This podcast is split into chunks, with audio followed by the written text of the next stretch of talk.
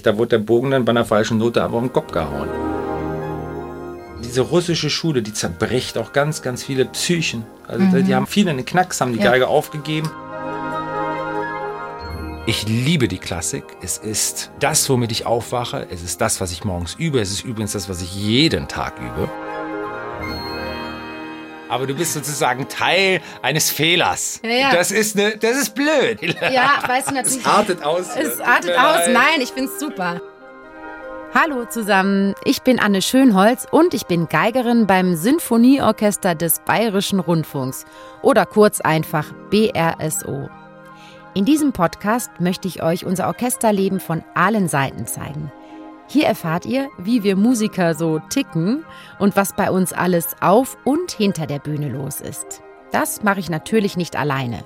Zusammen mit meinen Orchesterkolleginnen und Kollegen und anderen tollen Gästen versuche ich für euch Antworten auf die großen und kleinen Fragen aus dem Orchesterkosmos zu finden. Und auch unser zukünftiger Chefdirigent Sir Simon Rattle steht mir per Telefon zur Seite. Am Ende von jeder Folge gibt er einen klugen Ratschlag. Heute habe ich den Meister des Crossover zu Gast, David Garrett. Er ist einer der populärsten Geiger überhaupt. 1,2 Millionen Fans folgen ihm allein auf Facebook. Seine Autobiografie, die im März rauskam, landete direkt auf Platz 2 der Spiegel Bestsellerliste. Was manche vielleicht nicht wissen, David kann nicht nur Crossover, sondern ist auch ein fantastischer klassischer Geiger. Er hat an der renommierten Juilliard School in New York studiert und lernte von großen Geigenlegenden wie Itzhak Perlman oder Isaac Stern. David und ich stellen heute die zwei Welten Crossover und Klassik einander gegenüber. Clashen da Kulturen aufeinander? E- und U-Musik, also ernste Musik und Unterhaltungsmusik, was hat es mit diesen Begriffen auf sich? Und können diese zwei Welten sich gegenseitig bereichern? Darüber rede ich mit ihm. Seine Geige hat er auch dabei und auch im Gespräch ständig im Einsatz. Und wer davon träumt, mal bei David Garrett privat zu Hause eingeladen zu werden, David verrät, wie es vielleicht gelingen kann. Also, los geht's! Ich freue mich riesig, heute David Christian Bongartz Garrett hier begrüßen zu dürfen. Ich nenne mal den ganzen Namen. Da kommen wir nämlich später nochmal drauf zurück. Das hat ja in deinem Leben auch mal eine Bedeutung gehabt. Du hast auch mal ein bisschen hin und her gewechselt Immer zwischen noch eine den Bedeutung, Namen. Steht bei mir im Pass drin. Ja. Aber auch in anderen Zusammenhängen. Kommen wir gleich drauf mhm. zurück. Ich freue mich erstmal riesig, dass du da bist. Ganz toll. Danke dir. Ich freue mich dabei sein zu dürfen. Du spielst in einem wirklich Top-Orchester. Insofern die Ehre ist ganz meins. Das freut mich, danke dir. Ähm, heute sitzen wir mal ausnahmsweise nicht in unserem Orchestercontainer im Werksviertel Mitte in München. Ich glaube, der würde dir aber gefallen. David, warst du mal im Werksviertel? Kennst du die Gegend? Ich kenne die Gegend nicht. Ähm, wir hatten ja leider nicht die Möglichkeit, in dieser Zeit jetzt nach München zu kommen. Konzert und Proben und äh, war leider nicht möglich. Aber vielen Dank, dass ihr es hier möglich gemacht habt. Regensburg auch nicht so schlecht. Erzähl mal, was machst du hier? Wir haben äh, das Auftakt Konzert unserer Welttournee mit Alive. Diese Tour wurde ja schon einmal aus äh, pandemischen Gründen verschoben. Und jetzt geht es dann endlich los in Regensburg und äh, freue mich aber wirklich riesig drauf. Also ich habe gestern bei der Anreise, wir sind aus Kärnten rübergefahren hier und das war das erste Mal, wo ich das so bemerkt habe, so eine schöne Aufregung, es geht jetzt tatsächlich los. Ja, unser Thema heute, David, ist Crossover versus Klassik. Ja. Und die Frage, ist es ein Clash der Kulturen oder ist es eine gegenseitige Bereicherung? Ich freue mich heute mit diesem ja, über dieses Thema mit dir mal in ich Ruhe sprechen zu können. Finde ich sehr spannend. Und ich fände es ganz gut, wenn wir mal so anfangen würden, dass wir beide mal so frei assoziieren, was wir mit der Welt des jeweiligen anderen so, ja, was uns da so in den Sinn kommt. Was fällt dir so ein, wenn du an mich, also an meine Welt mit Orchester, Orchestermusiker-Dasein denkst und ich mache es dann gern auch umgekehrt. Vielleicht ist das ein ganz guter Start. Ja, weißt du, das Schöne ist ja, deine Welt ist ja auch meine Welt. Ich bin in deiner Welt aufgewachsen mhm. und fühle mich in deiner Welt auch sehr zu Hause. Meine Assoziation ist natürlich, und das liegt einfach daran, dass ich schon mit zehn Jahren als Solist aufgetreten bin und eine Welt um mich herum erlebt habe, die nichts mit meiner Generation zu tun hatte. Das heißt, ich war wirklich für eine sehr, sehr lange Zeit immer als Solist der Jüngste im Saal. Und das hat mich damals schon etwas geprägt und ich habe mich immer gewundert, warum das so ist. Fand das auch immer sehr schade, auch bei den entsprechenden Abendessen danach. Hast du ein, kein Gesprächsthema. Natürlich kann man mhm. sich über Musik unterhalten, aber irgendwann mal will man ja auch vielleicht über was anderes reden. Insofern, meine Assoziation geht halt doch schon in die Kindheit und natürlich hat das auch mich geprägt, dass ich irgendwann mal gesagt habe, ich, ich finde das toll, wenn man irgendwie einen Weg findet, zu vermitteln. Egal wie. Jeder hat so seine persönliche Art und Weise. Lang Lang macht's so und Judy Menon hat's mit äh, Gypsy Music gemacht. Itzhak Perlman mit Kletzmar, mit auch Filmmusik. Und ich glaube, dieses Vermitteln, dieses auf ein Publikum zugehen, das Risiko auch eingehen, ja, vielleicht mal die ein oder andere Klatsche zu kassieren von dem Feuilleton, einfach nur weil ist ja interessant, auch über jemanden mal zu schreiben. Ja. Das, das gehört dazu. Aber ich finde es eine tolle Welt, in der du lebst, in der ich lebe.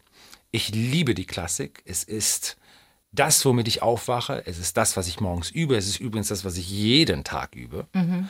Insofern ist das 100% meine Welt und ich liebe auch die Philharmonie. Ich liebe mit Orchester, Kammermusik, Trio, Quartett etc. Ich gehe da drin auf. Aber ich weiß auch, dass wir als Künstler auch die Aufgabe haben, außerhalb des Tellers zu denken. Und das habe ich immer gemacht. Und ich mhm. meine eigentlich in, einem, in dem Sinne, ohne der Klassik zu schaden. Ganz im Gegenteil. Das heißt, du assoziierst eine gewisse in sehr engen Rahmen auf der einen Seite, der dich auch als Kind natürlich, da kommen wir ja später unbedingt auch noch ja. mehr zu, der dich auch wirklich eingängt und dich auch vielleicht einsam hat fühlen lassen, so in diesen Runden, dann reinen erwachsenen Runden. Und es war nichts Kindgerechtes auch im Publikum. Ist ja auch, auch schön, wenn man da mal ein junges Gesicht auch sieht. Bei was? Lehrern. Natürlich waren die alle auch teilweise in meinem Alter, aber die hatten nichts Kindliches mehr an sich. Die waren schon geprägt auch von der Situation, die waren geprägt von einem Elternteil, denn ein Elternteil gibt es immer. Mhm. Das drückt. Das gab es auch in der Vergangenheit. Ich war gerade erst in Salzburg im Mozarthaus, Geburtshaus. Und wenn man sich äh, so ein paar Sachen anguckt und wenn man weiß, wie es funktioniert, auch wie ein ähm, Leopold Mozart selber halt auch Karriere machen wollte, hat er auch Geigenbücher, Violinschulen rausgebracht. Da merkst du ganz genau, der wollte selber damit Erfolg haben. Hat es dann natürlich über seinen sehr talentierten Sohn auch ausgelebt. Ich hätte ungern auch die Kindheit von Wolfgang Amadeus gehabt. Die war nicht schön, das garantiere ich dir. Ja, da bin ich, glaube ich, der gleichen Meinung. Also davon kann man ausgehen. Also okay, du assoziierst wunderschöne Dinge. Die Musik an sich findest du fantastisch, ja. aber auch eine gewisse Engstirnigkeit kann ich auch total verstehen. Ja. Jetzt bin ich mal dran. Sorry. Nein, alles gut. Ich finde super. Ich höre dir sehr gerne zu. Ja, ich muss sagen, ich äh, finde natürlich sehe ich, dass du eine viel größere Freiheit hast. Du kannst eigentlich musikalisch mehr oder weniger machen, was du möchtest. Hast auch den Mut gehabt, den ich sehr bewundere, diese Schritte zu gehen. Was ich auch sehr bewundere, ist, dass du ein riesiges Publikum hast und du musst dir, glaube ich, keine Sorgen machen. Ja, kommen jetzt die Leute, wenn ich das oder das spiele. Das ist auch etwas sehr, sehr Starkes. Ich glaube, das ist etwas, was wir alle in der Klassikszene kennen, dass wir immer wieder schauen müssen, okay, wir machen schöne Programme, aber haben wir auch Publikum dafür? Diese Sorge würde ich jetzt mal sagen, hast du nicht so. Habe ich auch. Hast du auch? Natürlich. Okay, lass Natürlich. uns darüber später noch sprechen. Ich bin ja jetzt am Assoziieren, ja? Mhm. Dann finde ich auch sehr cool, dass du anziehen kannst, was du möchtest. Okay, du bist Solist. Das muss man auch sagen. Die Solisten bei uns ziehen sich auch ein bisschen freier, manchmal auch freizügiger an, als wir das im Orchester machen. Ich wollte sagen, die Mädels sind da mittlerweile äh, auch. Ähm, ja, sehr, ich würde auch ähm, sagen. Mit, mit sehr viel Selbstbewusstsein. Ja, Soll ja auch so sein. Mut zur Haut. Aber bei uns ist das im Orchester natürlich nicht so. Wir müssen wirklich schwarz und bis hierhin, also Ellbogen muss bedeckt sein und lang. Also da ein bisschen neidisch gucke ich da in deine Welt, wo ich denke, da geht sehr, sehr viel freier zu. Mhm. Okay, so das erstmal als Basis unsere ersten Assoziationen. Und dann würde ich gern unbedingt mit dir auch nochmal über diese Begriffe klären, die uns ja heute eh im Gespräch immer wieder aufkommen werden. Crossover, ja. Klassik U-Musik, E-Musik, das sind ja auch unglaublich starke Worte. Und was verbindest du mit Crossover? Was ist für dich ganz persönlich Crossover? Ich weiß es bis heute nicht. Mhm. Ich bin da ganz ehrlich. Ähm, darf ich ein Tonbeispiel geben? Ja, sehr Ist das gerne. in Ordnung? Ja. Ich habe ja die Geige auch mal mitgebracht, weil ich wusste, es ist natürlich auch manchmal äh, vielleicht gar nicht so leicht, das zu verstehen. Im Endeffekt, du lernst als Geiger klingst du eh immer nicht sehr gut als kleines Kind. Das heißt, man fängt immer an mit ganz einfachen Sachen. Tonleiter, Vibrato, Bogenführung. Das mache ich immer noch jeden Morgen. Und die Tonfarbe, deinen eigenen Sound zu entdecken. Im Endeffekt eine Melodie zu singen, ist die höchste Kunst. Und als Geiger versuchst du dich natürlich immer ein bisschen an der Stimme zu orientieren, an der Atmung der Stimme. Mendelssohn, zweiter Satz, gutes Beispiel.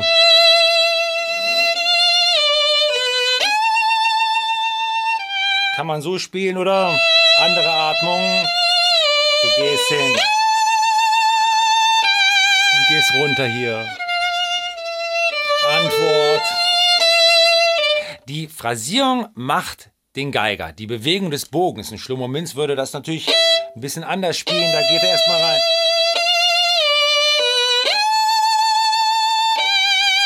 Ein Heifetz würde viel mehr Bogen nehmen.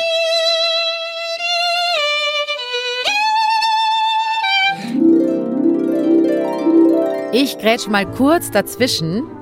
Was ist denn eigentlich Phrasierung? Hm, das ist gar nicht so leicht zu erklären, was Phrasierung in der Musik genau bedeutet. Ich würde sagen, die Gestaltung eines musikalischen Abschnitts, einer musikalischen Sinneinheit, das ist Phrasierung.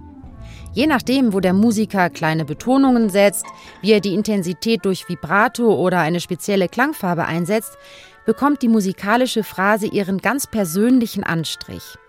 Eigentlich kann man musikalische Phrasierung ganz gut mit dem Sprechen vergleichen. Wir können ja denselben Satz auf ganz unterschiedliche Weise sprechen. Einzelne Worte herausheben, lauter, leiser, anders betonen und so weiter. Natürlich ist es auch wichtig zu zeigen, wo und wie so eine musikalische Sinneinheit oder Phrase endet.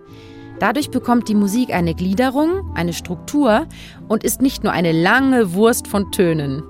Die Komponisten geben oft durch Spielanweisungen ihre Wünsche zur Gestaltung einer Phrase vor, aber dennoch ist dem ausführenden Künstler durch die enorm vielen Facetten der Ausdrucksmöglichkeiten immer noch ein riesiger eigener Gestaltungsraum gegeben. Das macht es ja so spannend. Und darum klingt ein Musikstück bei verschiedenen Interpreten niemals gleich. So, und jetzt zurück zu David Garrett.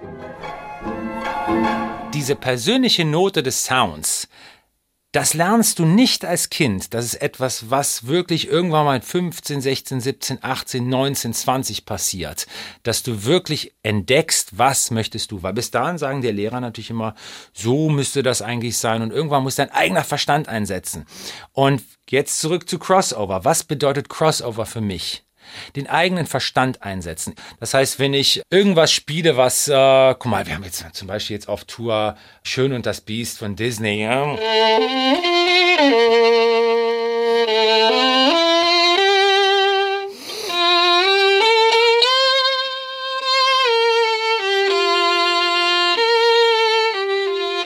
Also dieses, die Stimme haben, das ist in jedem Stück so, ob du Beatles machst oder Jackson oder Mozart oder Soundtrack.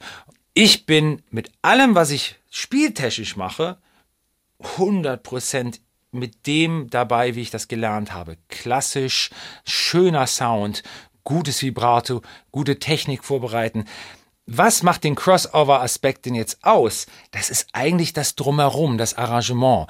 Und auch das ist etwas, was man wirklich selber machen müsste. Und das tue ich ja. Ich habe Gott sei Dank einen Double Major gemacht mit Komposition und mit Geigenstudium in New York. Und das habe ich dann irgendwann mal versucht zu verbinden. Sorry, ich rede wahrscheinlich ewig lang, aber es ist ein kompliziertes Thema. Die Band, ein Schlagzeug, eine E-Gitarre in ein Arrangement reinzubekommen, mit einem Orchester, auch gegen das Instrument, das ist ja ein akustisches Instrument. Das war wahnsinnig schwierig, das hinzubekommen. Erstens auf einer Platte, ja, sehr, sehr schwierig. Noch schwieriger, ein Team zusammenzustellen, dass es dann, wenn wir im Saal sind oder in einer großen Halle, wo die Balance stimmt. Millionen von Faktoren. Aber das eigentliche Geigenspiel, eigentlich immer dasselbe. Das, was ich mache, ändert sich nicht. Das verstehe ich, aber ich glaube, bei Crossover, so wie ich es verstehe, geht es ja auch darum, was nimmt man an musikalischen Bausteinen, sage ich mal, und vermischt das. Also das ist jetzt nicht negativ das gemeint, ne, sondern einfach. Ja. Genau, das, das, meine ich. Also ja. das ist ja schon so die Basis vom Musikmaterial, ist ja, dass man da durchaus, und das ist ja auch mitunter sehr bereichernd, einfach sagt, okay, ich greife hier in Jazz, hier in Rock, hier in Pop und nehme ein bisschen das, klassische Elemente. Ja, mit aber das ist zu leicht. Das so. ist mir zu leicht. Okay, wie also meinst du es denn? Ich fange erstmal als das allererste, was ich mache, egal was es funktioniert, ist auf der Geige ist die Melodie gut genug? Oder ist das Stück so geil, dass ich die Melodie etwas umändere? Ich versuche ja nicht immer nur die Melodie des Gesangs zu nehmen. Manchmal gehe ich dann auch in, das, in die Instrumentierung des Originals rein. Bei Master of Puppets.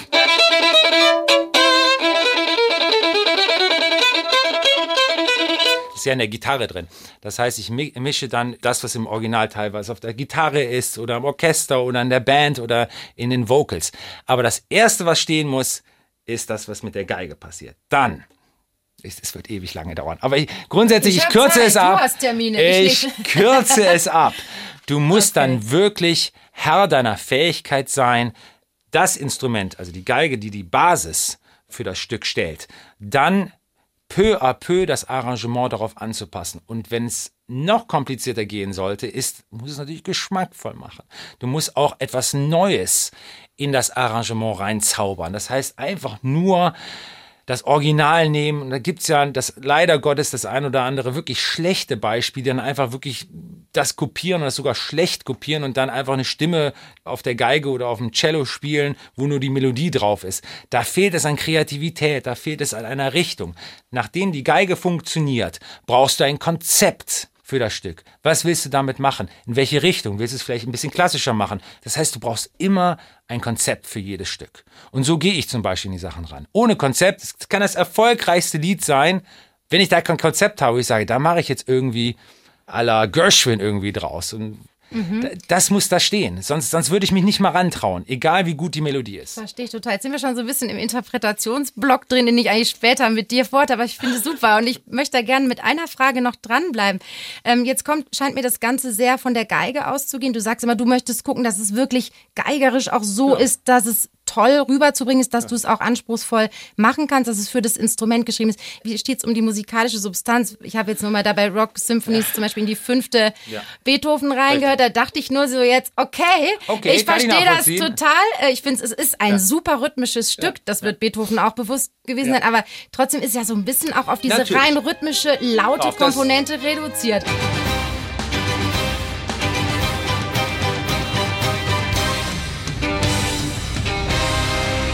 Da muss ich sagen, okay, dann denke ich manchmal so, Mann, ich finde es super gemacht. Auf der anderen Seite reduzierst du damit Beethoven schon auch sehr natürlich. auf die eine Komponente und dann denkt natürlich das, so, unser eins gleich, hey, wo sind die tausend anderen Facetten, die Beethoven so groß machen? Da, das, ist, das ist richtig, aber Beethoven hat nicht nur tausend Facetten gehabt. Ich gebe dir recht, bei der fünften Symphonie kann man natürlich sagen, ey, das ist nur ein ganz kurzes Klangbeispiel.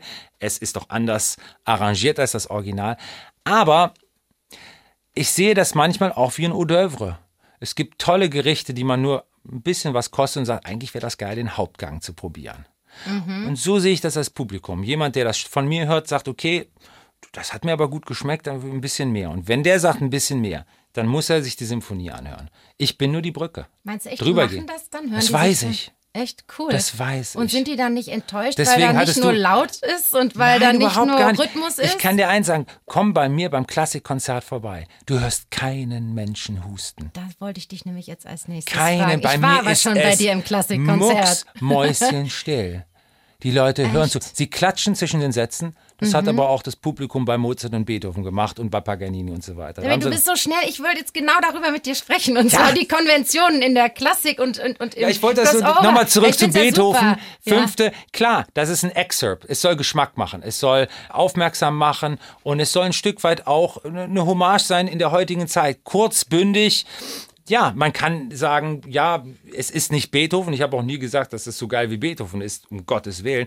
Aber es gibt einen Geschmack für etwas, was so geil ist, dass ich mir sage, komm, wir machen das Genauso, damit vielleicht der ein oder andere sagt, ey komm, ich habe Bock darauf, mal was anderes zu hören. Und es passiert. Ich habe es ja, ja, tausendmal schon gesehen. Das finde ich super, Sven. Und dann danke ich dir auch, dass du uns wieder Publikum zuspielst. Sehr schön. Ja. Und Weil wir allem, spielen ja Beethoven mal, dann im Original. Das, das, Schöne ist ja, ich kann, kann ja auch Beethoven dann spielen. Weißt du? Ja, ist das ja weiß so, ich ja. Ist ja nicht so, als wenn ich dann, wenn ich dann Frühlings...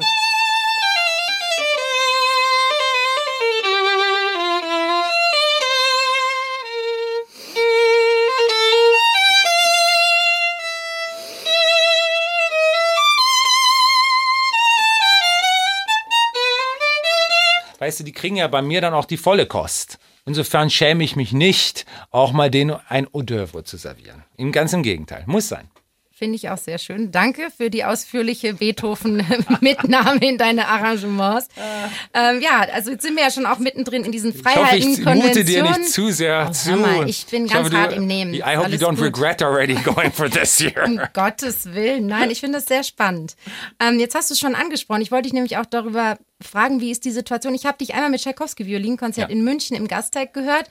Ich muss sagen, es ist ein paar Jahre her. Ja. Da habe ich vor allem vor Augen, dass da wahnsinnig viel Handys unterwegs waren, ganz Ja. anders als bei uns. Und da habe ich nur gedacht, ey Leute, hört doch mal zu. Aber natürlich, du bist irgendwie, ja, Klar. einfach ein Star und man möchte das mitnehmen. Stört dich das? Irritiert dich das? Am oder Anfang ja. ja. Am Anfang ja. Und ich muss fairerweise sagen, wenn ich manchmal ins Publikum gucke, das siehst du natürlich auch von der Bühne, dann siehst du keine Gesichter mehr, sondern nur Samsung, iPhone, bla bla bla. Klar. Ähm, Okay. Ich finde es schade, weil manchmal will man halt auch das Publikum angucken. Mhm. Allerdings gewöhnt man sich schnell ran. Wir müssen überlegen, das iPhone gibt es seit elf Jahren. Also es kommt einem vor wie 50, aber es gibt es erst seit elf Jahren und die Zeit hat sich nun mal geändert. Und auf der anderen Seite, ich erzähle was ganz Tolles und was ganz Positives. Durch die Tatsache, dass auch bei Tchaikovsky-Konzert so viele filmen und so viele aufnehmen, sind auch online plötzlich unglaublich viele Bilder und Videos von Tchaikovsky im Umlauf. Das heißt, viele Leute sehen das dann auch und viele Leute hören das dann auch. Wie kann ich mich denn dagegen wehren? Ganz im Gegenteil. Ich merke ja auch, wie das plötzlich auch an Ticketverkäufen zieht. Und ich sehe das Publikum, das sind ja Leute, die jung sind und die jetzt auch nicht zwingend Tchaikovsky bei sich vielleicht zu Hause rauf und runter hören. Die haben mich gesehen in der Kombination vielleicht auch mit der Musik und gesagt, okay, schauen wir uns das mal an. Jetzt kann man natürlich sagen, wie weit ist der Interpret dafür verantwortlich, die Musik zu präsentieren? Das wird jetzt sehr philosophisch. Auf der anderen Seite Maria Callas sind auch viele Leute hingegangen, weil die gesagt haben, die sieht jetzt auch nicht schlecht aus. Und Elvis Presley auch. Grandioser Sänger. Jetzt Aber die konnten noch nicht mitfilmen. Das war halt eine andere ich weiß, Situation. aber die, ich glaube nicht, dass sie das dagegen gehabt hätten. ich weiß nicht, also ich, ich Hast du was das dagegen, nicht. wenn jemand dich mitfilmt? Ich glaube, das Einzige, was mich ärgert, ist, wenn ich mich mal verspiele. Dann denke ich, scheiße nochmal, das ist jetzt für die Ewigkeit digitalisiert. also der Druck wächst auf Solisten. Das verstehe ich total, aber ich kann nur von meiner Seite aus sprechen, dass ich einfach sehr liebe diesen Moment von gemeinsamer Konzentration. Das soll jetzt auch nicht als Verbot das- gelten, dass man nichts machen darf im Konzert, aber ich finde es schon toll. So viele sind Menschen anders mit, sind wir sind im mit einer Saal. anderen Konzentration aufgewachsen. Ich glaube mittlerweile, Ja. Die, die, die ein Handy benutzen, und das machen die regelmäßig, die haben wirklich diese Multitasking-Fähigkeit in dem Moment. Es muss einfach so sein. Glaube ich 100 Prozent. Gut, es geht einem in Venedig auch nicht anders, wenn man die auch in den Gondeln sitzen sieht und, und es wird nur mitgefilmt. Man denkt, schau es dir doch erstmal an, bevor du es vielleicht filmst. Es ist vielleicht ist ja tatsächlich zu noch ein Generationsproblem. ja. aber sagen wir es so, ich liebe das schon sehr, dieses auch, man konzentriert sich und man hört in Ruhe zu, ohne dass immer ein technisches Darf, Equipment darf ich dabei dir mal ist. was erzählen? Und Ja, zwar, ich, dafür sind wir ja da, insofern. Rhetorisch. Guck mal, wir haben ja jetzt das erste Konzert in Regensburg und ich sehe das Problem auch ein bisschen wie du. Also es ist kein Problem, aber ich finde es schön, auch mal drei Minuten das Handy zur Seite zu legen. Jetzt haben wir ein Stück von Beethoven in der zweiten Hälfte. Und ich habe mich auch so ein bisschen da reingefuchst in das Thema. Und es ist auch wissenschaftlich wirklich belegt, dass wenn man zum Beispiel die Augen zumacht und Musik hört, also keine Einflüsse von außen, dass das Gehirn mehr arbeitet durch das Hören alleine, also durch keine äußeren Einflüsse. Und jetzt habe ich auch die Moderation so gehalten, dass ich sage, okay, wir machen jetzt äh, vier Minuten ein wunderschönes Stück von Beethoven, nehmen wir den zweiten Satz aus der siebten Symphonie. Und wir machen das jetzt äh, experimentell. Ihr macht jetzt mal die Telefone runter, wir schließen mal alle die Augen. Und ich schließe die Augen hier auf der Bühne auch. Wir machen alle Lichter aus. Und wir spielen das jetzt. Ehrlich, das finde ich jetzt echt ganz toll. Finde ich es auch. Mein Möchte Manager hat wissen, gedacht, das war. funktioniert nie, aber ich werde ihm eines Besseren belehren. Es ist natürlich ein bisschen Entertainment. Dann guckst du einfach mal, wartest dann, bis alle Handys mal weg sind und runter. Und dann so, okay, jetzt schließen wir uns die Augen zu. Und zack, spielst du die drei Minuten. Natürlich wird der ein oder andere das Handy rauszücken. Aber es geht um diesen Gemeinschaftsmoment. Ich kann, ich kann nicht verstehen. David, wenn man dahin möchte zu verstehen, wie es überhaupt zu Crossover kam, dann muss man natürlich, du hast es eben schon angefangen, in deine Biografie schauen. Es hat ja Gründe gehabt, warum du damit begonnen hast. Und ich habe sehr begeistert deine Autobiografie gelesen. Sie liegt hier auch vor uns. Du kennst ja, wie sie aussieht. Aber für alle, die ich sie weiß nicht. auch, was drin steht. ja, ich auch. Surprise. Aber was ich schon überraschend fand, als ich das Buch in Händen hielt, dass es für mich jetzt gar nicht auf Anhieb so der typische David Garrett war, den ich mir so vorstelle. Eben ein sehr ernstes Cover, finde ich, schwarz-weiß, mit sehr ernstem Gesichtsausdruck. Ausdruck. Äh, man kennt dich sonst schon auch sehr mit Farben und Freude im Gesicht und äh, dazu dieser Titel, wenn ihr wüsstet. Natürlich kann man sagen, okay, der macht einfach Neugierde, ihr sollt halt einfach Ich mal finde den Titel reinlesen. super. Er ist, er ist mir auch. eingefallen und ich dachte, zack, den nehmen wir. Ja, finde ich super. Und dann habe ich angefangen zu lesen und habe gedacht, hm, also ganz ehrlich, bei den mindestens ersten 100 Seiten ist es schon gut oder kann man noch mehr wertschätzen, was du schreibst, wenn man schon so ein bisschen klassische ja. Kenntnis hat. Ist das tatsächlich ein Buch, wo du sagen wirst, es richtet sich vorwiegend an die klassische Musikszene oder kann man das nicht so sagen? Ich habe versucht, nicht zu theoretisch zu werden, was Musik angeht, weil ich niemanden ausschießen wollte. Aber ich wusste natürlich, dass gewisse Kapitel einfacher zu lesen sind für Leute, die aus der Musikszene kommen. Ich wollte halt auch dort eine Brücke versuchen hinzubekommen. Ein Buch, was immer noch diesen Entertainment-Faktor hat, wenn man es durchliest. Natürlich vielleicht auch mal eine Seite ein bisschen schneller liest, wenn man gewisse Sachen nicht kennt. Ich erkläre ja dann auch den Geigen und Lehrer und so weiter und wie das überhaupt funktionieren soll mit dem Instrument. Ich finde es trotzdem spannend und ich habe das Buch auch vielen Leuten gegeben vor Veröffentlichungen, die überhaupt nichts mit Musik zu tun haben und die haben das auch wirklich weggefressen, das Buch. Und auch das Feedback grundsätzlich, wenn man jetzt über 20 Wochen in Spiegel-Bestsellern, diese Balance auch da zu schaffen, Unterhaltung aber auf hohem Niveau zu bieten, weil ich will ja auch in diesem Buch erklären, wer ich bin, wie ich aufgewachsen bin, was das auch für eine Disziplin, was das für eine Herausforderung, was für eine Quälerei und was man für ein Rückgrat dafür braucht, diese Quälerei dann auch wirklich durch die Liebe der Musik oder zur Musik durchzustehen. Ähm, wenn ich das nicht schreibe, würde ich ähm, würde ich selber mir nicht gerecht werden. Deswegen wusste ich, dass gewisse Kapitel natürlich für Musiker direkt ansprechend sind, aber ich habe es versucht, wie gesagt, nicht zu theoretisch zu halten, damit man auch als Nichtmusiker da flüssig durchkommt einigermaßen. Ja, machst du auch tatsächlich. Du erklärst ja dann immer der und der Name, müsst ihr so und so einordnen, auch ja. wenn man ihn nicht kennt. Das ist dir schon auch gut geglückt. Ich dachte es nur so beim ja. Lesen.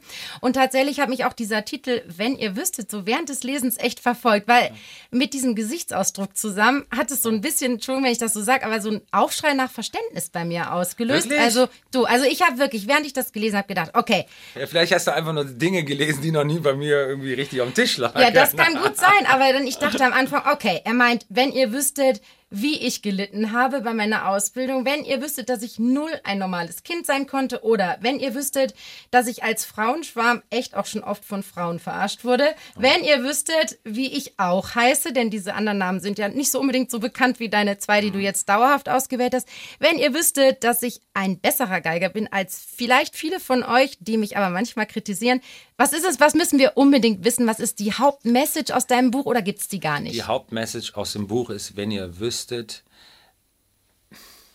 wie schwierig es ist, langfristig erfolgreich zu sein und wie viel harte Arbeit dahinter steckt. Ähm, dadurch resultierend, was auch immer ihr macht, ähm, das muss eure Liebe sein und nicht einfach nur in Richtung Erfolg oder Kommerz oder Geld. Wenn man etwas macht, dann macht man das mit Leidenschaft und mit Liebe. Und dann ist es einem auch egal, ob man da viel Geld mit verdient oder überhaupt nicht. Ich hätte, oder sagen wir es mal so, ich war damals an der Juilliard School ziemlich finanziell mittellos, habe mich aber nicht schlechter gefühlt, als das heute der Fall ist. Und ich bin ja nicht mehr mittellos. Ich glaube, das, was man tut, das definiert den Gemütszustand. Insofern sucht euch was aus, was euch Spaß macht. Alles andere ist sowas von scheißegal. Das letzte Hemd hat keine Taschen. Ja, tatsächlich auch also schon eine sehr ernste Botschaft irgendwo oder eine zumindest sehr ernsthafte, finde ich es auch soll, sehr gut. Soll aber auch inspirieren, motivieren. Ja. Es gibt diesen, dieses wunderbare Zitat von Stan Lee, wo er sagt, if you have a great idea, don't let an idiot talk you out of it. Ähm, weißt du, ich erzähle ja auch in dem Buch, wie Plattenfirmen gesagt haben, ey, komm, da, dafür kriegen wir, da kriegen wir keine zehn Kopien von verkauft. Jahr später 250.000 Alben verkauft. Also es soll auch motivieren, wenn ihr wirklich an etwas glaubt, lasst euch nicht beirren. Dann, mhm. dann, dann zieht es durch. Also ja. natürlich sich selber hinterfragen, aber wenn da wirklich so die Passion da ist, dann, dann muss man es machen. Sehr schöne Message. Und genauso wie diese Fragen, die mir aufgekommen sind, ähm, hat sich doch am Anfang vor allem, du hast es ja eben auch schon angedeutet, ja. so dieser rote Faden durchgezogen. Ich musste gefallen. Also es war wirklich ein Zwang. Ähm, und du hast auch beschrieben. In der, in der Kindheit. In der Kindheit. Ja, ja, das meinte ich in der Kindheit, das, genau. Ja, aber erzähl nochmal, weil das fand ich schon echt auch bedrückend. Du warst so ein bisschen für die gute Stimmung in der Familie verantwortlich, oder? wie war das? Darf ich dich was mhm. fragen? Wie früh hast du angefangen, Geige zu spielen? Mit drei, also mit vier mit auf vier, richtig ersten Geige Hattest du einen. Elternteil, der Mus Musiker war? Beide. Beide. Mhm. Geige? Mein Papa Geige und hat auch Beruflich, die Musikschule. oder? Ja, aber hat dann eigentlich mehr die Musikschule und Musik- und Kunstschule in Duisburg geleitet. Also hat aber trotzdem Das heißt, er hat einen Beruf, der war von fünf bis neun irgendwie, oder äh, sag mal fünf bis sechs oder fünf. Äh, Also mein Papa hat ganz anders als bei dir, aber er hat auch sehr, sehr viel mit mir geübt. Darf ich und ich fragen, kenne so das mit, mit dem. Alter von fünf, wie viel du geübt hast am Tag? Das ist mir jetzt peinlich, dir das gegenüber zu Nein, sagen. sag, Ich ich, will, ich es aber nur ein bisschen wissen, weil die Geschichte, die ich gleich erzähle, wird.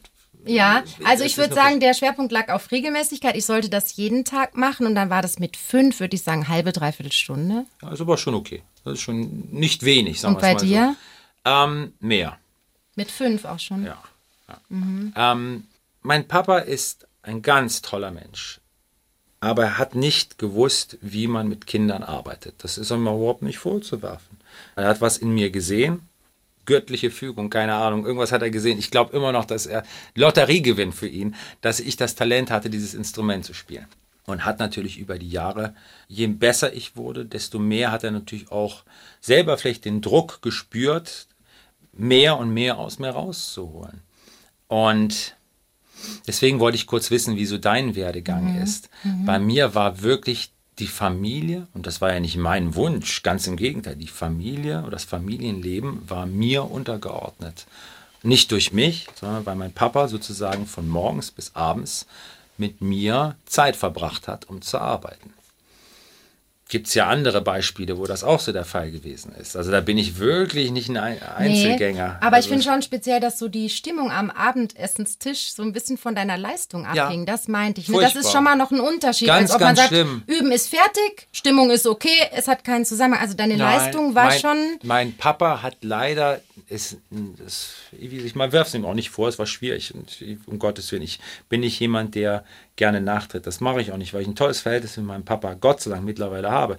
Aber mein Papa hat diesen schwierigen Spagat zwischen Familienleben und Arbeit nicht hinbekommen, so wie man das vielleicht auch nicht hinbekommen kann. Ich weiß es nicht. Er war ja selbstständig oder ist selbstständig. Und wir haben zu Hause geübt. Und meine Geschwister waren zur Schule und in der Zeit habe ich geübt. Dann kamen meine Geschwister nach Hause und wie auch immer der Tag emotional verlaufen ist bei ihm oder wie er gedacht hat, wie ich Fortschritte oder nicht Fortschritte gemacht habe, das hat sich schon in seiner Stimmung einfach ganz glasklar auf alle anderen übertragen. Und ich hatte ein unglaublich schlechtes Gewissen. Also das, das tat mir auch für meine Geschwister sehr, sehr leid. Es ist Ja. mir bis heute, ist mir das wahnsinnig peinlich und unangenehm. Es tut mir echt weh. Dein Bruder ist ja eigentlich recht für, der hat ja eigentlich vor dir angefangen mit Geige und der ist dann, hat irgendwann gesagt, nee, mit mir nicht. Irgendwann mal hat er sich immer unter, unter das Bett verkrabbelt, wenn er üben Nicht sollte. Ja, doch ohne, ohne, ja, ohne Okay. Blödsinn. Ja, Wahnsinn. Ja, ja, Okay. ja. Also mein Papa war ja auch nicht zimperlich. Da wurde der Bogen dann bei einer falschen Note aber im Kopf gehauen. Also das.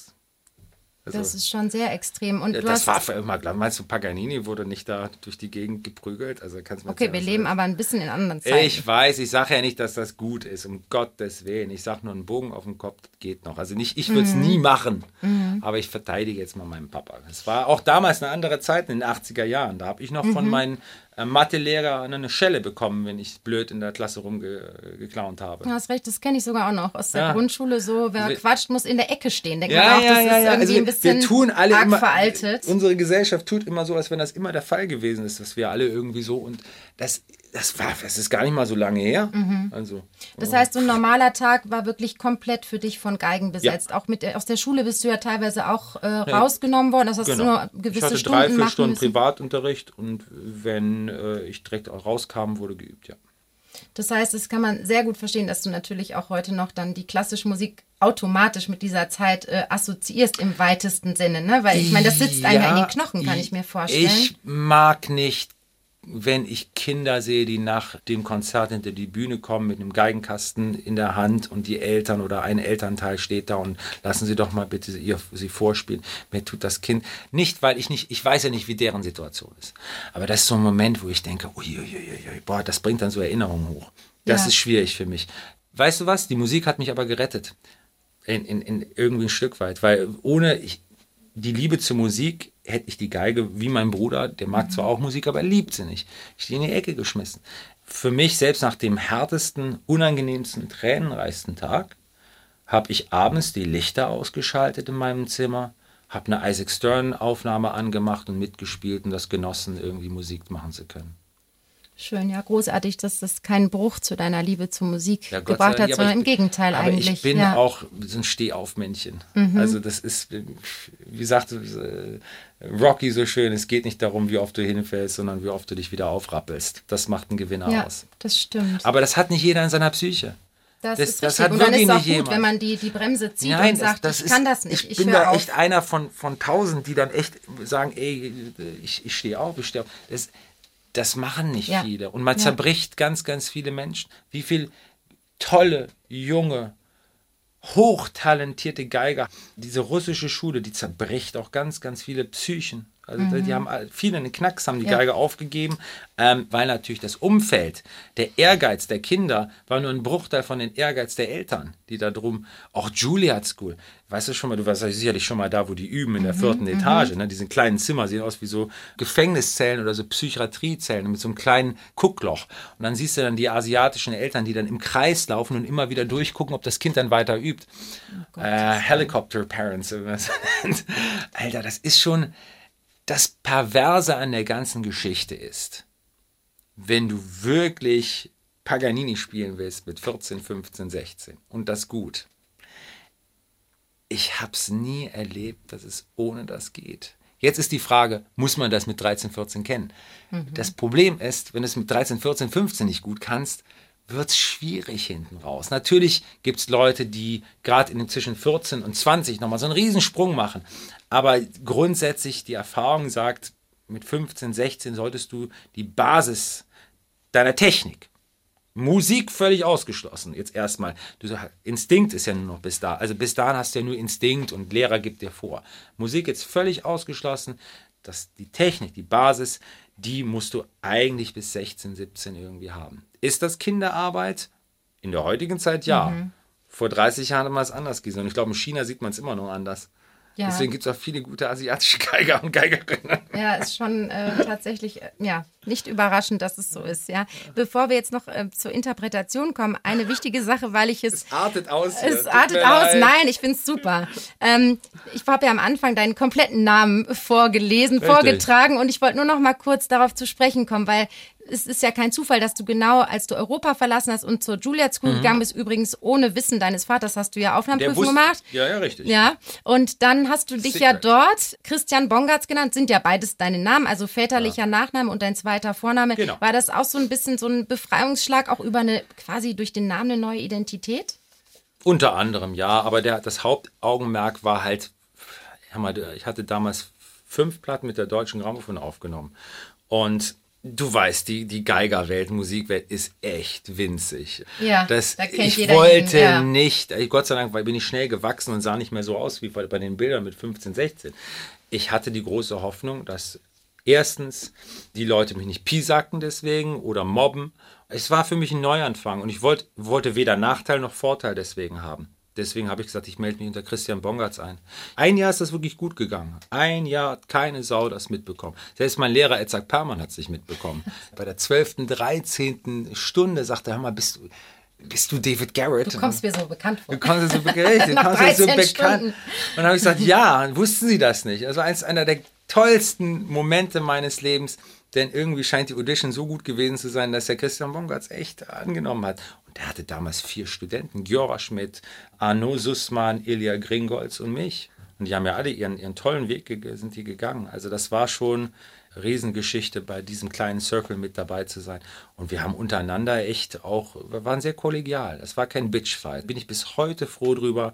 Es war echt irgendwie eine schöne, harmonische Zusammenarbeit. Und da hat Perman so viel Wert drauf gelegt das ist ganz, ganz außergewöhnlich, würde ich auch sagen. Ich fand auch toll, bei dir in der Autobiografie zu lesen, diese Abende oder ja. manchmal fast Tage, die ihr bei ihm zu Hause wart und dann ja. so ganz ungezwungen einander vorgespielt habt. Und es war eben sehr konstruktive Kritik. Ne? Also ihr solltet auch da, glaube ich, lernen. Ne? Wie Na, kann man dem ist, anderen helfen? es gab immer ein Thema, Kritik. es gab immer ein mhm. Thema für diesen Abend, Mal war es Phrasierung, mal war es Bogen, mal war es Interpretation. Wir haben, saßen dann alle da und haben jeder ein bisschen was gespielt. Dann wurde kritisiert oder auch mal natürlich auch positiv über das, was wir gerade gehört haben. Zwei, drei Minuten hat jeder gespielt. Natürlich waren wir alle vorbereitet. Also natürlich hat jeder gesagt, Ach, ich bin da ganz spontan das, was. ich habe ich hab jetzt, uh, wirklich spielen heute. Ja, was, was, was kann ich denn? Ach ja, Moment, ich habe die Noten hier liegen. Also so waren wir natürlich schon alle drauf. Aber es war ein Umfeld der, der Nächstenliebe. Schön. Das klingt sehr, sehr gut und das hat vielleicht auch ein bisschen was Heilendes gehabt tatsächlich. Aber sollen wir mal Zeit. über den Guarneri Club reden? Ja, das kommt jetzt gleich, ja. Wir, das ist heute dein Hauptanliegen, ich merke das schon. Du weißt, seit meiner Kindheit bin ich, bin ich Fanatiker mit Del Jesu. Ne? Okay, warte noch eine Sekunde, weil äh, wenn wir jetzt schon die 21, Crossover... 22, Jetzt reiß dich zusammen. ich weiß. Aber ich bin, ich bin ja nur Halbklassiker, insofern ich darf Eben, das. und das wollte ich gerade noch Ich mal erwähnen, darf das. denn wir stellen ja heute Crossover der reinen Klassik gegenüber und da ist ja tatsächlich Geige oder Interpretation, Umgang mit der Geige auch ein Okay. großes Thema. Ja. Ähm, apropos Geige, du spielst ja, du hast eine tolle Ja. Sammlung von sehr, sehr fantastischen Instrumenten, aber auf der Bühne, wenn es vor allem Open Air ist und mit der ganzen Verstärkungstechnik spielst Ja. du nicht die besten Geigen. Warum? Hat es mit einem anderen Klangideal zu tun unnötig. oder nur Es ist schonen? unnötig. Ähm, Wenn du ein Okay. Mikrofon hast, genauso wie wir es hier haben, dann merkst du keinen Unterschied. Ob ich eine Strat spiele oder eine Del am- selbst bei Aufnahmen für eine CD ist das nicht hörbar. Es ist minimal, minimal gefühlt. Vielleicht spielt man ein Stück etwas inniger und emotionaler, weil man die Geschichte des Instruments auch mit einbezieht. Da ist vielleicht ein bisschen Magie drin. Aber der Sound selber, wenn du ein Mikrofon direkt an der Geige hast, das wird dann da drauf gestöpselt und das macht keinen Unterschied. Abgesehen davon, wir haben natürlich auch so viele verschiedene Städte und es überall liegt irgendwann mal was auf dem Boden, da irgendwie sich blöd hin. Mir ist das ja einmal passiert. Ja, ja, Irgendwo weiß. blöd stolpern, Geige auf die Fresse gelegt. Ey, da würde mir mein Herz brechen. Und es ist nicht nötig. Klar, Philharmonie, Elbphilharmonie, irgendwo hier Gastei, klar, da hole ich das, das wird auf der Geige Strat oder Guarneri vorbereitet und dann auch gespielt. Und nicht Weil da verstärkt brauchst du dann, ne? Da Nein, Tchaikovsky vers- ja, habe ich ja. auch nicht verstärkt. Ja, das Auch wenn es sich ich. vielleicht so angehört hat. Das war einfach nur eine tolle Geige. Weißt Nein, du, für nein. uns war das, ist das einmal im Jahr schon eine spektakuläre Sache. Wir spielen auch einmal im Jahr verstärkt. Wir hatten jetzt gerade Au- unser Outdoor, letztes Konzert, ja, ja, ähm, Odeonsplatz. Open Air Odeonsplatz. Ja, war ja. jetzt vor kurzem, Ich genau. bin der Klassiker, Merz. Ich Ja, weiß, wo wann was ich- passiert. Und ich sag dir, ich finde es speziell. Ich finde es nicht sehr angenehm. Also, Hast du schon mal als kommt- Solist probiert? Nee, das ist anders natürlich Ist anders. dann, ne? Es ist wirklich ja. ganz anders. Als Gruppe kommt der Scheiß, den vielleicht deine Nachbarin oder dein Nachbar. Sowas wird natürlich nie passieren. Aber du bist sozusagen Teil eines Fehlers. Ja, ja, ja. Das ist ne, das ist, das ist blöd. Ja, und weißt du, natürlich ist auch eine Gewohnheit, ist ganz Ja. klar. Und für uns ist das immer so eine einmalige Sache. Hinzu kommt trotzdem, dass ich es super finde, Open Air. Wir hatten dann auch ausnahmsweise mal Aber 8000 ist das, Zuschauer. Ist das nicht super. schön? Vor allem, äh, tut das schön. nicht auch mal gut Ja, und weißt du, was wir da Musiker? gespielt haben, David? Wir haben Filmmusik gespielt. Und das Sir Simon Rattle war für uns schon speziell. Aber ist das nicht toll Total mittlerweile? Neu, ja? Duda May mit Billie Eilish jetzt unterwegs in Los Angeles und wer hat dann jetzt noch gehabt? Beyoncé hat gesungen mit Christina Aguilera. Also, sag mal so, ich habe schon ein bisschen den Zeh durch die Türe gesteckt vor ungefähr 10, 15 Jahren. Also ich will nicht sagen, dass ich es den einen oder anderen leichter gemacht habe, aber ich finde es toll, dass der Pop, Rock, Jazz-Bereich sich natürlich auch an den schönen Dingen der Klassik ein bisschen nicht bedient, aber dass die aushelfen können, ihre Musik vielleicht noch etwas schöner oder reicher oder interessanter zu machen. Aber genauso umgekehrt. Es wäre undenkbar vor 20 Jahren. Ja, also für uns war die Filmmusik echt schon so ein bisschen so ein Grenzgang, muss ich echt sagen. Und trotzdem muss ich sagen, unter Sir Simon war das natürlich genial. Natürlich. Und die es Musik ist. tolle Musiker machen. Ja, und Endeffekt. die Musik ist phänomenal. Also das ist einfach ganz tolle Musik. Aber ich wollte ja nur mal erzählen, wir spielen ja auch mal Erlebnis, Open oder? Air. Ja. Nein, komm, Ja. also da es muss man. ist super. Ist das nicht ja so, dass man da ein gesagt, Stück Mensch. weit Gänsehaut bekommt und am Schluss denkt, Menschenskinder, Rockstar. Naja, ich krieg immer noch mehr Gänsehaut im normalen Sein, aber vielleicht habe ich es nicht oft genug gemacht. Ich, ich stimme dir ja zu. Es hat einen Es sehr ist, es, Reiz. Ist, es ist was ganz anderes. Ja, In, in der noch- ja. Philharmonie kriegst du halt die Gänsehaut, wenn du selber spielst. Und das ist ein schöner Moment und du sagst, ach, ist das herrlich, die Musik ist großartig. Da ist es nicht der Applaus, der einem Gänsehaut kriegt, äh, gibt. Das ist eher die Musik. Aber wenn du da vor Leuten spielst, das ist schon hat was Tolles, das gemeinsam. Wie ist denn das eigentlich äh, mal mit zeitgenössischer Musik? Wenn du so experimentell ja. bist, wie ist denn das so mit klassischer, sogenannter zeitgenössischer Musik? Ja. Wagst du dich daran oder hast du ein bisschen Sorge, dass deinem Publikum zuzumuten? Bei mir ist bei Bartosz, Schostakowitsch und Prokofjew irgendwie äh, ist es nie darüber hinweggegangen. Mhm. Ähm, warum, wieso, weshalb? Der Tag hat auch noch 24 Stunden bei mir und ich arbeite sehr, sehr intensiv an vielen, vielen Sachen. Ich habe jetzt ein Klavierkonzert geschrieben, was nächstes Jahr rauskommt. Also ich mache ganz, ganz verschiedene. Ist nicht dein Ernst? Ja. Okay. Ja. Aber was ist das jetzt für ein Stil? Ist es zeitgenössische, klassische Musik? Da muss ich, musst du warten, bis du es hörst. okay. Nein, nein, ich habe nee. Äh, knapp 35-minütiges Klavierkonzert geschrieben. Ich wollte unbedingt kein Geigenkonzert spielen, weil dann heißt es wieder, oh, der kann ja nur spielen, der komponiert nicht. Aber ich dachte, Mensch, seit Jahren arrangiere ich die ganzen Alben, aber keiner sagt, irgendwie, der ist auch guter Schreiberling. Insofern dachte ich, okay, dann schreibst du ein klassisches Klavierkonzert. Aber so die zeitgenössische Musik, da, da ist tatsächlich eine Grenze. Kann ich ähm, irgendwie verstehen. Auf der anderen Seite fände ich es so toll, wenn du das mal machen würdest, weil gerade jetzt ohne Witz, auch mit muss, diesen technischen doch, Möglichkeiten, ah, kannst du ja Geräusche und so super auch ey, rüberbringen. Vielleicht aber, ist es doch eine Möglichkeit. Aber zurück zu dem, was ich vorher gesagt habe, man darf nur das machen, wo man 100% von überzeugt ist. Und sollte ich irgendwann mal etwas machen, etwas modernere Zwölftonmusik oder was auch immer oder was ganz modernes, was ja mittlerweile gar nicht mehr so abstrakt ist, wie das vor 20 Jahren ist. Mhm. Wenn das wirklich der Fall ist, dann, dann weiß auch jeder, ey, da stehe ich so 100% dahinter. Aber es ist momentan noch nicht so meine Baustelle. Aber okay. ich habe ja noch ein paar Jährchen. Das denke ich auch. Muss ja noch irgendwie was übrig bleiben, was du noch nicht gemacht hast. Genau. Ein großer Batzen. Ich möchte mit dir über den Guarneri del Gesù Club sprechen. Also ich muss erstmal anfangen, anfangen, ein bisschen Werbung machen. Ich habe, die Website heißt www.guaneridelgesù.com. Ich bin ein riesen Fan. Also jetzt haltet euch fest. Vermutlich träumt jede Geigerin und jeder Geiger davon, wenigstens einmal im Leben ein Instrument des Geigenbauers Giuseppe Guarneri spielen zu dürfen. Er lebte und wirkte, so wie auch sein Zeitgenosse Antonio Stradivari, in Cremona im 18. Jahrhundert. Den Beinamen Del Gesù gab man ihm, da er seine Geigen mit dem Christusmonogramm signierte. Die Instrumente von Guarneri del Gesù gelten als die besten Violinen überhaupt und werden von vielen Geigern für klanglich noch hochwertiger als die seines Konkurrenten Antonio Stradivari beurteilt. Da Guarneri del Gesù nur 46 Jahre alt wurde und sich, anders als sein Konkurrent Stradivari, keine Werkstatt mit vielen Angestellten leisten konnte, existieren heute nur noch knapp 200 Violinen dieses begnadeten Geigenbauers.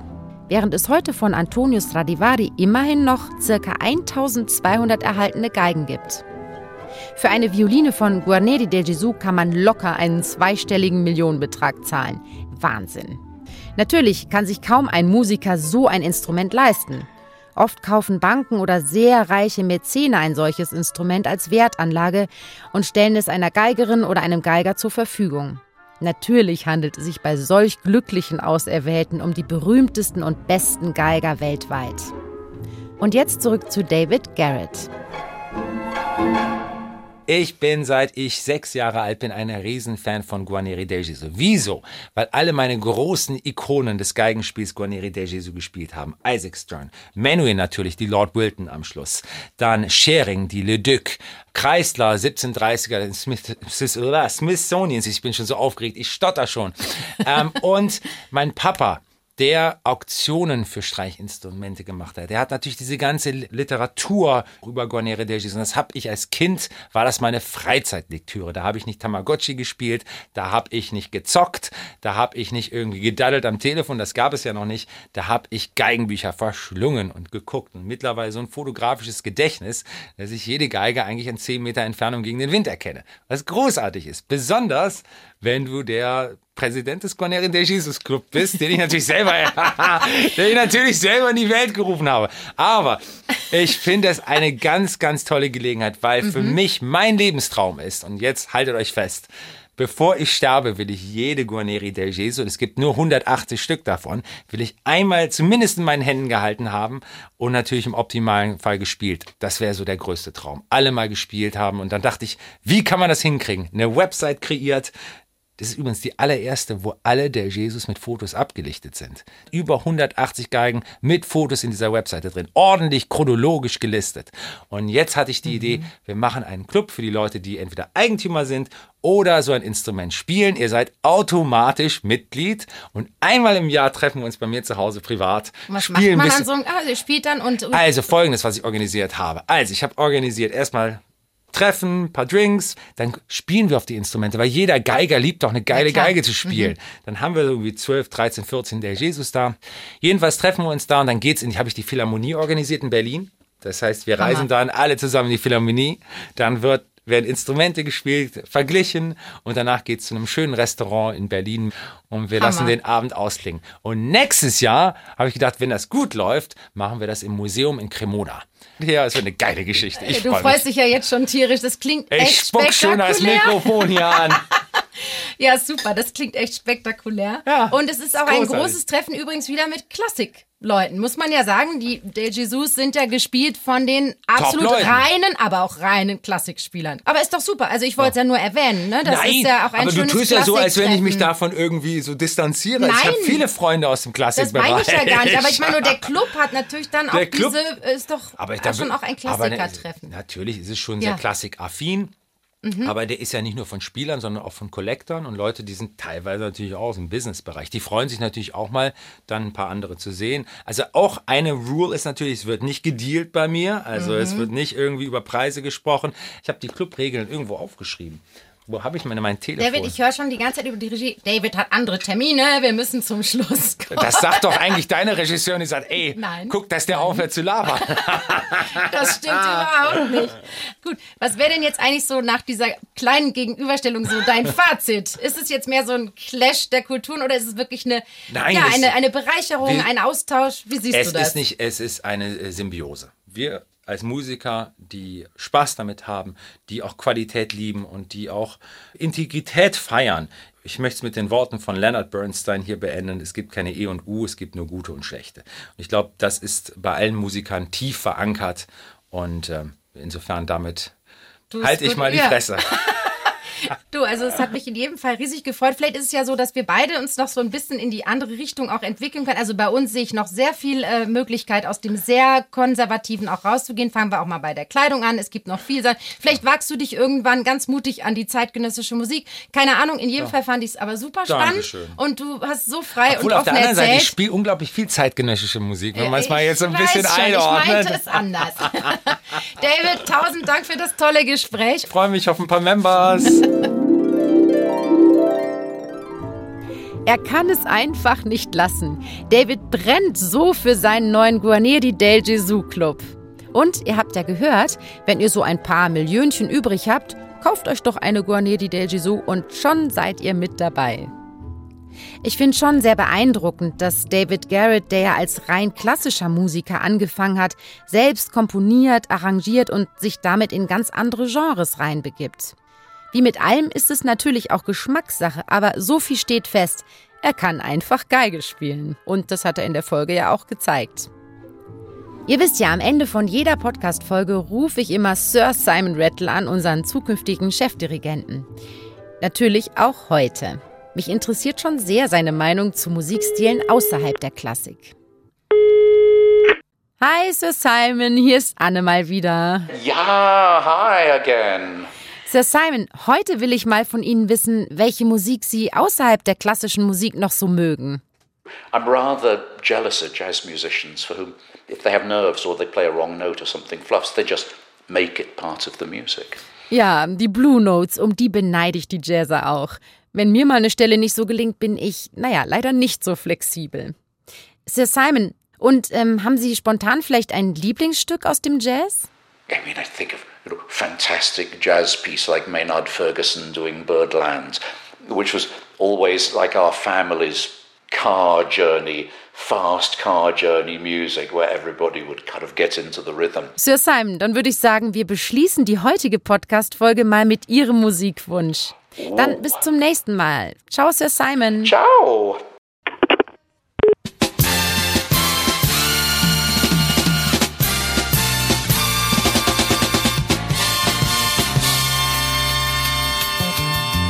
So klingt das also, wenn Sir Simon mit seiner Family mit dem Auto zum Beispiel in den Urlaub brettert. Ja, das geht definitiv in die Beine. Sir Simon kommt ja erst 2023 zum BRSO als neuer Chefdirigent. Aber ich finde es super, dass wir ihn im Podcast schon immer mehr kennenlernen und immer mehr über ihn erfahren. Und wenn ihr Fragen, Themenvorschläge oder Feedback zu unserem Orchester-Podcast habt, dann schreibt mir einfach über Instagram oder Facebook. BRSO in die Suche eingeben und dann findet ihr uns ganz leicht. Sehr gern nehme ich dann eure Ideen mit in die nächsten Podcast-Folgen. Macht's ganz gut und ich freue mich schon aufs nächste Mal. Eure Anne Schönholz.